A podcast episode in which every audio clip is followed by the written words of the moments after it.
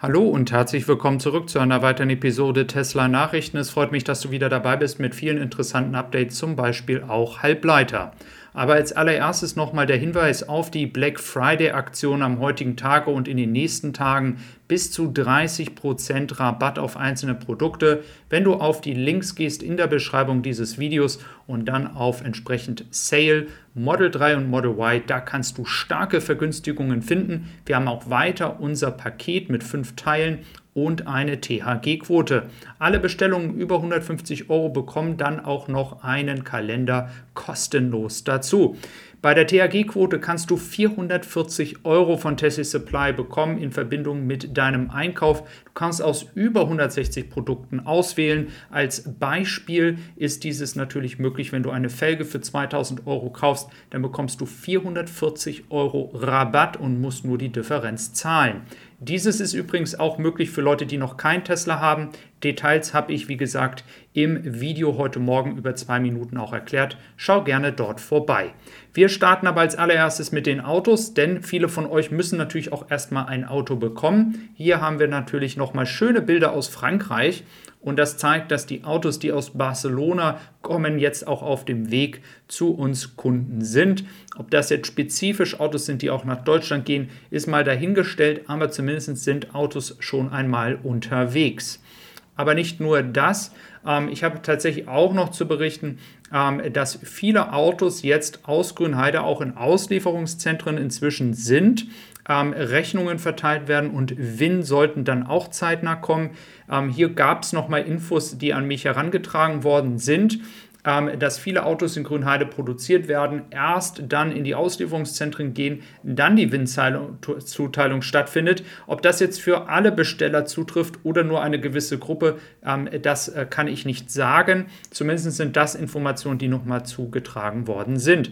Bei einer geschätzten wöchentlichen Produktion von 2875 Autos inzwischen ähm, sollten dann jetzt dann auch endlich die Win kommen. Einige hatten mich hierfür kritisiert. Ich kann euch immer nur sagen, ich bekomme Infos von Leuten, die bei Tesla arbeiten, die ich natürlich auch schützen muss, die aber auch in der Vergangenheit schon richtig gelegen haben. Und ähm, ich bin dann darauf angewiesen, dass diese Informationen eintreten. Im Endeffekt ist alles schon eingetreten, was ich auch soweit erzählt habe. Ähm, vieles von den Sachen, manchmal verschiebt sich dieses Thema mal um eine Woche oder zwei. Deswegen bitte einfach noch Ruhe bewahren, auch wenn es sehr schwierig ist. Dann haben wir noch das Thema mit der Logistik und zwar Tesla baut ein neues Logistikzentrum in der Nähe von Grünheide.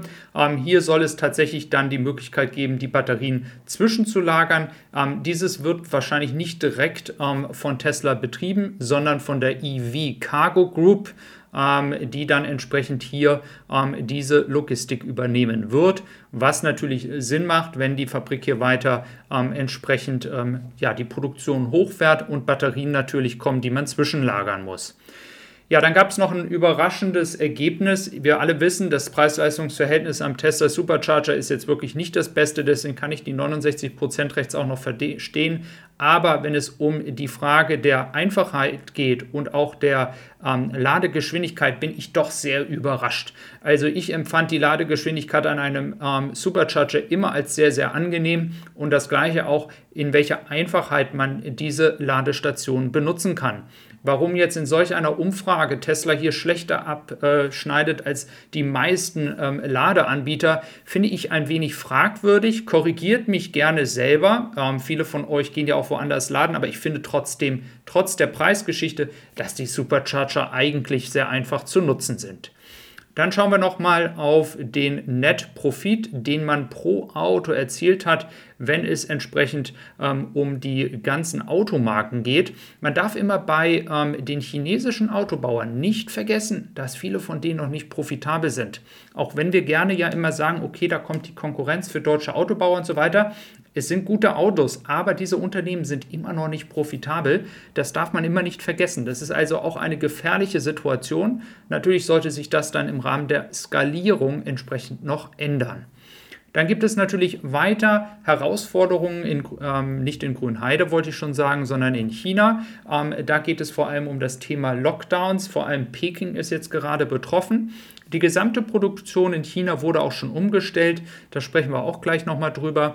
Auf jeden Fall ähm, wird es hier vielleicht für den chinesischen Markt jetzt mal und nicht wie im zweiten Quartal für uns ähm, tatsächlich dann in China einige Probleme geben, wenn es um die Auslieferung geht. Da müssen wir aber mal abwarten, inwieweit das tatsächlich dann ein Problem in den Zahlen gibt. Dann tatsächlich noch eine sehr, sehr interessante Nachricht und zwar das Thema Halbleiter. Denn Tesla scheint hier eine, eine Unternehmen angemeldet zu haben, ähm, welches Annex Semiconductor heißt. Ähm, es geht, man kann davon ausgehen, dass es so eine Partnerschaft ist. Es ist noch nicht ganz deutlich. Ähm, das Kapital wird mit 150 Millionen registriert. Und ähm, ich muss euch ganz ehrlich sagen, das wäre natürlich der Hammer.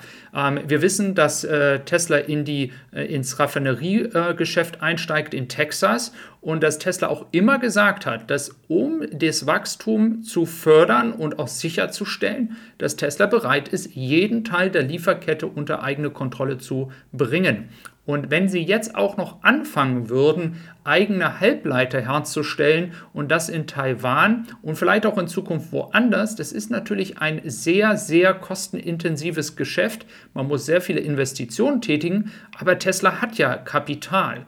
Und ähm, sicherlich wird das vielleicht noch zwei, drei Jahre dauern, bis hier eine signifikante Produktion kommt. Sollte sich also bewahrheiten, dass Tesla tatsächlich auch eigene Halbleiter baut, dann ist das nur ein Schritt, um sicherzustellen, dass sie in Zukunft nie in eine Schwierigkeit bekommen, ähm, keine Autos auszuliefern. Und das könnte natürlich in diesem Punkt nur um die Auslieferungsmöglichkeiten, ähm, wenn es irgendwann Probleme gibt, Tesla einen riesen Vorteil geben.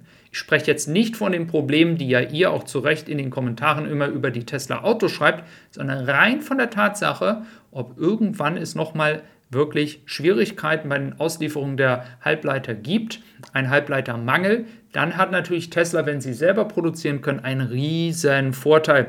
Also müssen wir mal abwarten, ähm, inwieweit das sich bewahrheitet. Es sieht aber tatsächlich so aus, als wenn Tesla diesen Schritt wagt.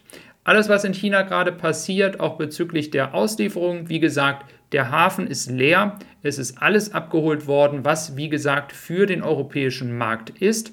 Wir können also davon ausgehen, dass wir jetzt ähm, im Dezember mal abwarten müssen, inwieweit Tesla im Dezember vielleicht aus der Wundertüte noch Schiffe holt, die dann im Januar kommen. Eigentlich müsste das nach der Strategie, die Tesla fährt, das Abflachen dieser Wellen, müssten eigentlich dann auch schon ähm, Schiffe im Januar in Europa ankommen. Das wäre der logische Schritt. Wir müssen also mal sehen, ob hier dann im Dezember irgendwann tatsächlich Schiffe schon für den europäischen Markt auftauchen. Ich habe bis dato noch keine weiteren Details. Ich hatte in den letzten acht, neun Wochen die Möglichkeit, euch hier auch immer die Schiffe mitzuteilen, die Schiffanzahl. Ich hoffe, dass ich in dieser Hinsicht wieder die Möglichkeit habe, sobald mir da was zugespielt wird, euch weitere Informationen zu geben. Ja, es freut mich, dass du wieder dabei gewesen bist heute. Du kannst diesen, ähm, dieses ganze Video auch als Tonspur auf meinem Podcast tessisupply.com dir anhören. Ich wünsche dir ein schönes Wochenende. Mach's gut. Bis dann und tschüss.